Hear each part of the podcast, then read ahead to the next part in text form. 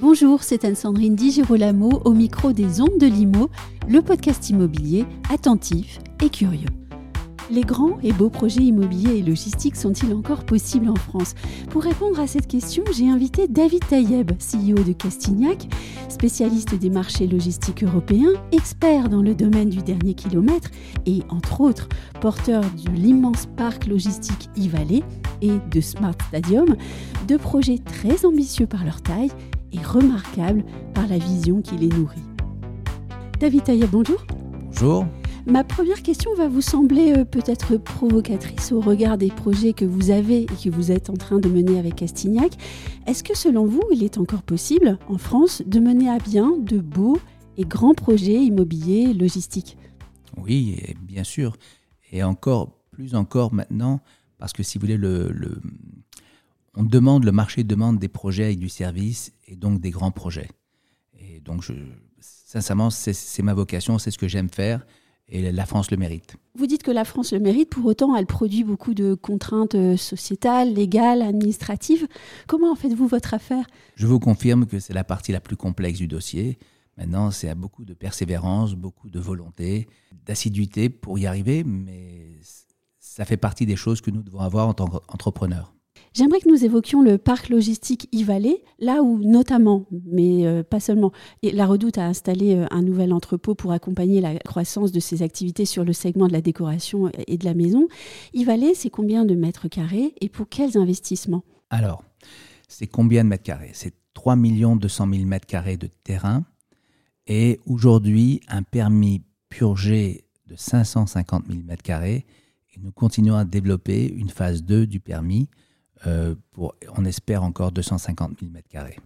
C'est un projet très conséquent, euh, y compris à l'échelle de l'Europe C'est très conséquent. D'ailleurs, je crois que c'est le plus grand projet logistique en Europe. Et en plus, nous sommes vraiment à côté du canal Seine-Nord. Donc, ce qui, est qui rend le projet encore plus ambitieux et plus important. Quelle est l'histoire de e et puis aussi quelle est la spécificité de ce projet? Alors, c'est une longue histoire qui a commencé il y a une dizaine d'années, sur lequel je voulais, pour faire un projet justement ambitieux, d'un grand parc e-logistique, parce que je croyais depuis 2012-2011 euh, fortement à la e-logistique, au e-commerce. Et donc, je voulais accompagner le e-commerce avec la logistique qui était euh, adaptée. Et il me fallait un grand terrain pour ça. Donc, j'ai parcouru un peu la France pour trouver un grand terrain, néanmoins un prix euh, correct sur le marché, en tout cas adapté pour le projet. Et grâce à, la même période, le président Sarkozy avait arrêté certaines bases militaires. Et donc, je me suis orienté sur ce type de terrain. Et c'est vrai que c'était le parcours du combattant pour y arriver. Car euh, il y a de multiples embûches, si vous voulez, parce que c'est vraiment quelque chose d'important et complexe. Parce que, si vous voulez, ça demande de l'aménagement, ça demande de, l'immobilier, ça demande euh, de la pollution, la dépollution, tout ce qui est possible dans tout le parcours complet de l'immobilier. Vous, avez dit, je voulais un projet ambitieux. Pourquoi, à ce moment-là de votre carrière d'entrepreneur, vous vouliez passer à quelque chose d'ambitieux alors que vous avez l'habitude des grands projets? Alors, pour une raison très simple, parce que j'ai ressenti l'ampleur que pouvait avoir le e-commerce et il fallait un projet aussi important pour pouvoir les accueillir. En tout cas, accueillir leur développement futur, présent et futur. Et donc, j'étais un peu, si vous voulez, en avance sous cette vision du e-commerce que tout le monde n'avait pas à l'époque. Et donc, j'ai fait ce projet ambitieux et sincèrement, les élus locaux m'ont tous suivi sur ce projet. Il y avait sur ce même terrain plusieurs projets euh, de mobilité, de, euh, je pense qu'il y avait des ballons dirigeables, il y avait beaucoup de choses sur place, mais les élus m'ont tous suivi à l'unanimité et ne le regrettent pas aujourd'hui sur ce projet logistique du e-commerce et un parc logistique avec du service, de la formation et tout ce qui s'ensuit. On n'a pas parlé des spécificités ou, des avancées que ce projet a permis de mettre en place aussi. Alors, les avantages de ce projet sont les suivants. Il y en a beaucoup, mais si vous voulez, les principaux. Les principaux, c'est la flexibilité. C'est-à-dire que vous pouvez rentrer sur le site, prendre une cellule de 6000 m2 Et au fur et à mesure de votre évolution, de votre chiffre d'affaires et vos besoins, passez à 12 000, 20 000, ce que vous avez besoin, augmenter, puisqu'il n'y a qu'un seul propriétaire et euh, vous pouvez louer au fur et à mesure des constructions ce que vous avez besoin. Donc grandir avec le même management, les mêmes équipes et développer vraiment à fond, à fond votre activité. Non pas vous occuper de la partie immobilière, vous occuper que de votre activité, de l'ambition que vous avez sur votre activité. C'est l'adaptabilité qui, est, euh, qui est d'ailleurs un concept qui s'applique à tous les segments de l'immobilier en ce moment. En tout cas, on aimerait qu'il s'applique. Exact. Et si vous voulez, je vais vous annoncer une, avant-première ce soir aujourd'hui, puisque nous venons de signer il n'y a pas plus longtemps qu'une heure oui. Euh, le contrat, si vous voulez, vous êtes la, primeur pour le savoir, euh, avec Engie, sur lequel nous avons signé pour développer un parc avec du photovoltaïque principalement, mais aussi d'autres éléments qui feront à terme pratiquement 90 MW. Pour vous donner un petit exemple de ce que veut dire 90 MW, pour ceux qui ne connaissent pas la partie électrique, c'est à peu près l'électricité de 20 000 foyers. Donc ça, ça parle à tout le monde. Et donc, on va produire l'électricité, ou en tout cas la puissance électrique, qui correspond à 20 000 foyers, sur le site e qui va servir à tous les locataires de e en priorité, et aussi à mettre dans le réseau. Donc quand je vous écoute, en fait, quand on parle désormais de projets immobiliers, euh, on est déjà bien au-delà, en fait. L'entreprise de, l'immobilier de demain et d'aujourd'hui, grâce à ce projet-là, elle englobe tout un pan de métiers qui dépasse largement le, bâtiment. Oui, ce n'est pas un bâtiment simple qui est au milieu de nulle part et qui fait de la logistique. Là, c'est un concept différent qui est, si vous voulez, adapté aux, besoins d'aujourd'hui avec au niveau environnemental, car nous respectons les RSE et l'environnemental, et aussi le bien vivre des employés qui sont sur place. Car on a des pistes cyclables, on a euh, la sécurité maximum, on a euh, de la formation sur place, parce que ce qui est important aujourd'hui, c'est former les gens, parce qu'il y a beaucoup d'entreprises qui ferment. Il faut pouvoir leur donner la possibilité de changer de métier, ce qui n'était pas le cas euh, dans, il y a deux ou trois générations. Et de ce fait, il faut une formation et de l'avoir sur place. C'est quand même mieux que de la, chercher ailleurs ou de voyager des kilomètres et des kilomètres pour la faire. Oui, vous parlez du bien vivre des, salariés. Dans l'image euh, grand public de l'entrepôt, on, a un endroit où il fait froid, où il est difficile de travailler, et on n'y est plus du tout en fait. Et eh ben voilà, c'est exactement ce qui va changer sur Ivalé. Parce que si vous voulez, à terme, si vous voulez, quand je vous dis à terme, nous allons installer un poste de gendarmerie bon, c'est pas le bien vivre, mais c'est en sécurité. On va installer une halte garderie pour garder les enfants des personnes qui vont travailler sur, sur site. On va euh, avoir des jardins potagers. Euh, on va avoir un, RIE. Euh, on va essayer de le faire bio mieux. Je ne vous le garantis pas, mais en tout cas, c'est la volonté de le faire. On aura les pistes cyclables. On aura des petits côtés jardins pour que les gens puissent manger, grignoter ou faire une petite pause au soleil avec des, un petit coin arboré pour eux. On a beaucoup d'autres choses qu'on développe. Euh, un parc d'activités de sport, c'est-à-dire qu'on essaye de voir aussi ce qu'on peut faire pour du football, pour donner une sorte d'ambiance euh, sur le site pour que les gens inter-entreprises puissent jouer. Donc le sport fera partie du futur aussi d'Ivalé. Comment travaillez-vous euh, cette créativité autour de l'entrepôt? Tout simplement, je me projette de, comme si je voulais moi travailler sur place et donc j'essaie d'adapter un peu tout ce qu'on a besoin sans pour autant oublier, si vous voulez, le côté économique. Je ne, je vais pas sur des choses qui sont non, c'est pas un entrepôt Playmobil, on n'est pas en train de jouer. On, pas, on crée des entreprises. Ça reste quand même du travail, mais on peut travailler dans de bonnes conditions. Euh, quels euh, enseignements avez-vous tirés de ce projet e peut-être pour le futur? Beaucoup d'enseignements, oui. mais quoi qu'il arrive, aujourd'hui, on a besoin d'avoir les, les, pouvoirs publics et les élus autour de nous. Et j'ai eu la chance, parce qu'on peut dire appeler ça une chance aussi, c'est que les élus de bords différents politiques ont tous œuvré dans le même sens, car le sens qu'ils voulaient, c'était le bien commun, et si vous voulez que plus tout le monde puisse trouver, euh, aujourd'hui on a plus de 1000 emplois sur place. À terme, on espérera beaucoup plus. J'en avais lors de mes premières interviews euh, parlé de 1300 emplois. Oui. Aujourd'hui, on est à un tiers du potentiel, voire un peu moins même, et on est à plus de 1000 emplois sur place.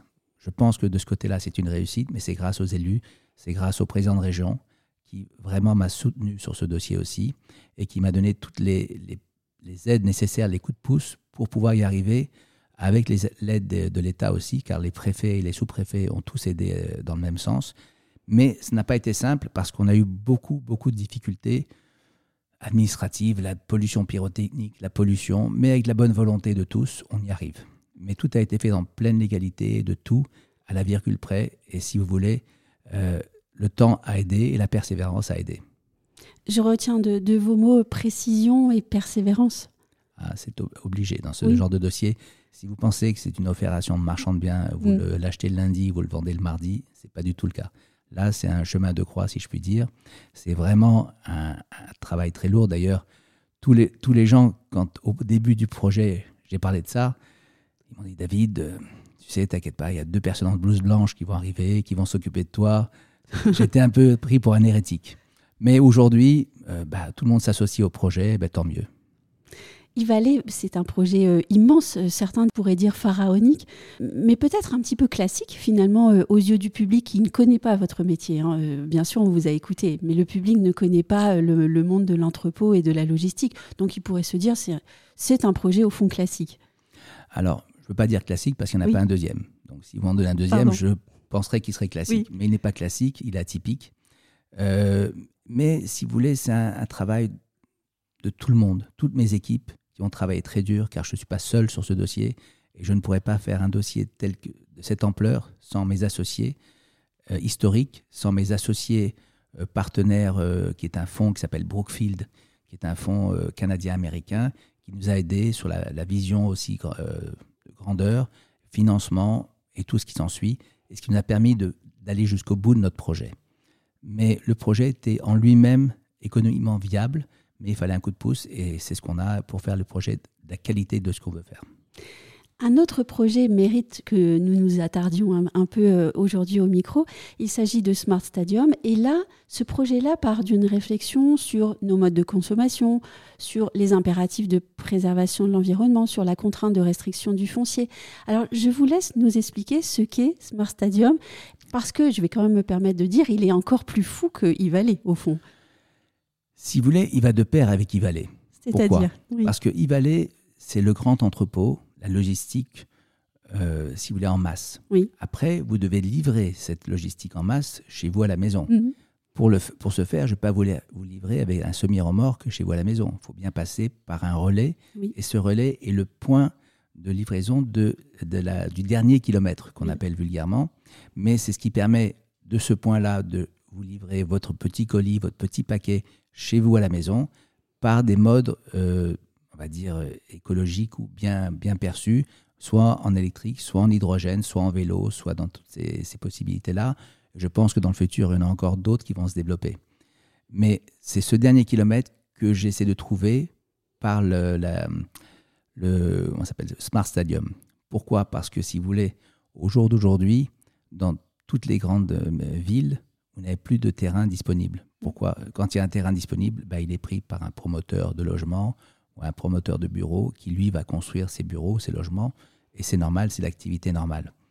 Mais il y a des, des choses un peu différentes des stades de foot qu'on a vus dans toutes les villes. C'était le point commun de toutes les villes.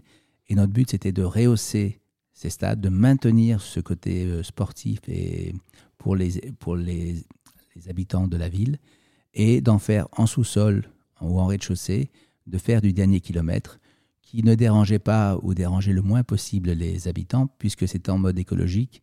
Vous savez que le, véhicule électrique n'a pas de vocation de faire beaucoup de bruit. Des mmh. fois, on fait même du bruit pour mmh. rappeler qu'il y a un moteur, mais il n'y a pas de bruit réellement. Donc, si vous voulez, ça se prête bien pour du dernier kilomètre. Comment vous est-elle venue l'idée d'entasser, si je peux dire, les, strates entre euh, les, niveaux sportifs et puis euh, d'autres choses, la logistique, euh, peut-être bah, aussi les magasins et d'autres choses? Depuis les années 70, je pense qu'on dit en France, on n'a pas de pétrole, mais on a des idées. Oui. Et bien là, on n'a pas de terrain, mais on a des idées. Donc, on cherche des idées pour essayer de trouver des solutions à nos problèmes. Parce que des problèmes, il y en a, il faut trouver des solutions qui vont avec. Mais quand même, elle est venue comment cette idée-là? Alors, l'idée est venue que j'ai trouvé que c'était dans toutes les villes le seul terrain qui était plat et disponible et non pris par les, promoteurs. Et donc, si vous voulez, j'ai essayé de trouver une solution. La solution était ce que je vous ai dit de Smart Stadium. Néanmoins, comme c'est quelque chose d'innovant et qui n'est pas dans le, dans le plan local d'urbanisme euh, classique, mécaniquement, c'est compliqué à, faire, à expliquer ce dossier-là et de faire une division en volume, de faire des, une séparation entre le, le domaine public et le domaine privé. Et c'est là toute notre démarche pour essayer d'y arriver. On va y arriver, ça prend du temps, beaucoup plus de temps que ce qu'on pensait, mais on ne lâche pas. La persévérance, comme je vous ai dit, fait partie de nos qualités ou de nos défauts. Et comment est-ce que vous vous confrontez, alors par exemple, au plan local d'urbanisme? Eh ben, C'est la négociation, c'est les élus doivent, euh, doivent comprendre que c'est un, c'est un plus pour la ville, c'est un plus pour les habitants.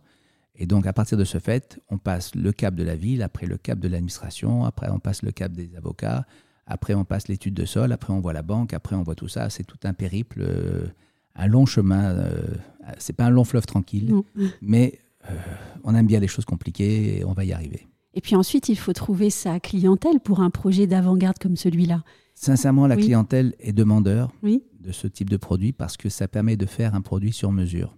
Parce qu'aujourd'hui, les, les, personnes qui font du dernier kilomètre s'adaptent à des sous-sols, s'adaptent à des parkings, s'adaptent à des choses qu'ils peuvent trouver. Comme mm. ils ne trouvent pas, ils s'adaptent. Mais si on leur donne quelque chose qui est sur mesure, avec exactement ce qu'ils ont besoin, que chaque centimètre carré doit être, euh, si vous voulez, optimisé pour eux, eh ben, ils en payent le prix, ils en payent parce qu'ils ont besoin de ce service. Et même les employés qui vont travailler, ça va être beaucoup plus simple et beaucoup mieux pour eux. De quelle manière? Euh, si vous voulez, par exemple, on va mettre dans ce principe-là aussi un drive. Donc les personnes peuvent venir chercher aussi leur colis. Chose que dans un magasin, c'est mm. plus complexe. Ou dans un relais euh, colis, c'est un peu plus complexe parce qu'il faut se garer, il faut ça. Là, c'est comme un drive, c'est comme vous allez dans des, certains restaurants euh, rapides et vous prenez un drive, vous, prenez, vous restez dans votre voiture, vous prenez votre paquet, vous partez. Donc on est le côté pratique pour les employés et, pour, et ça fait des kilomètres en moins pour les, tournées. Ça optimise un peu la personne qui rentre tard le soir. Bref, il y a beaucoup d'avantages. Il m'intéresse de savoir comment vous, l'entrepreneur, vous décidez que ce projet-là, et pas un autre, fera l'objet de toutes vos attentions, toute votre énergie, et qu'il prendra une part importante même dans le développement de l'entreprise. Alors, si vous voulez, euh, premièrement, on a cette vision. Mm. Deuxièmement, on a la demande du marché. Donc, cette demande de marché nous demande des choses spécifiques. À nous de répondre à cette demande. Et en répondant à cette demande, on crée les produits qui vont avec. Donc euh, ça, ça m'arrive tous les jours. J'ai des clients qui me demandent, euh, dans certains endroits, certaines, euh, certains produits immobiliers.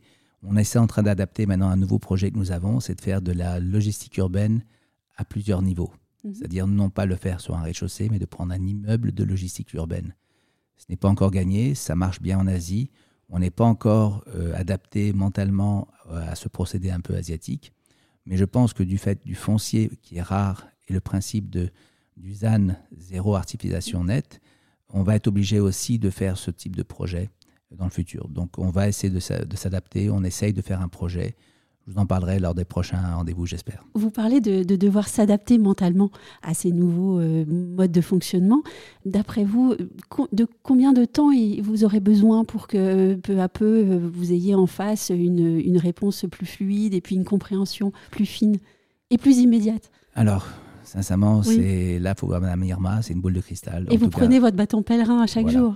C'est juste, euh, à force d'essayer de, de convaincre. Alors, Sincèrement, c'est du travail. Il n'y a que, c'est une phrase que j'aime bien dire, il n'y a que dans le dictionnaire où réussite passe avant travail. Il faut d'abord travailler ardemment et après on, réussit. Donc on essaye de travailler le plus. Et quand j'ai je, c'est pas moi, c'est toutes mes équipes. Et je remercie d'ailleurs mes équipes de travailler aussi dur sur, nos dossiers. Car euh, sincèrement, ils sont toujours présents et des fois je les appelle à, 11h ou minuit. Ils sont toujours disponibles pour nos projets parce qu'ils sont motivés par nos projets, parce qu'on a une réussite et euh, sincèrement, j'admire mes collaborateurs parce que moi, je suis motivé parce que je l'ai créé, mais il faut, faut qu'aussi les collaborateurs puissent suivre avec cette même motivation. Vous avez parlé de la logistique urbaine telle qu'elle est euh, développée euh, en Asie. Est-ce à dire que nous, nous sommes en retard? On n'est pas en retard. Mm. On, s'adapte à notre pays, à notre besoin. Alors, comme ça deviendra de plus en plus rare, eh ben, on s'adapte et on prend exemple sur d'autres pays, chaque chose. En France, on vient prendre des exemples sur certains produits de luxe et autres. Dans d'autres pays, nous, on prend des exemples sur des, pays autres, sur d'autres manières de, distribuer qu'ils ont. Euh, ça a été de tout temps et on a un monde et chacun a ses idées. Et euh, le but, c'est justement d'avoir un monde meilleur et de prendre les bonnes idées partout. Et la création est toujours venue de l'inspiration, au fond. Oui, je suis d'accord. J'ai une dernière question un, peu plus personnelle. Si vous aviez en face de vous le jeune David Tayeb, celui qui n'a pas encore euh, rêvé euh, Smart Stadium par exemple, qu'est-ce que vous lui diriez? Eh ben, Continue et essaye, euh, essayons de vivre jusqu'à 120 ans, comme ça on aura plus de projets. Et on espère, je pense, à terme, vivre le plus longtemps possible. Et moi, je, si vous voulez, j'essaie de passer ça à mes enfants aussi. Et d'ailleurs, je, travaille avec ma fille et mes deux filles qui sont avec moi. Et j'amène mes, mes deux, deux, garçons bientôt aussi. Donc, si vous voulez, mon but, c'est de transmettre aussi aux générations futures cette même envie d'entreprendre, envie de réussir et envie de faire de grands projets pour un pays qui le mérite. Un grand merci, David Tayeb. Merci.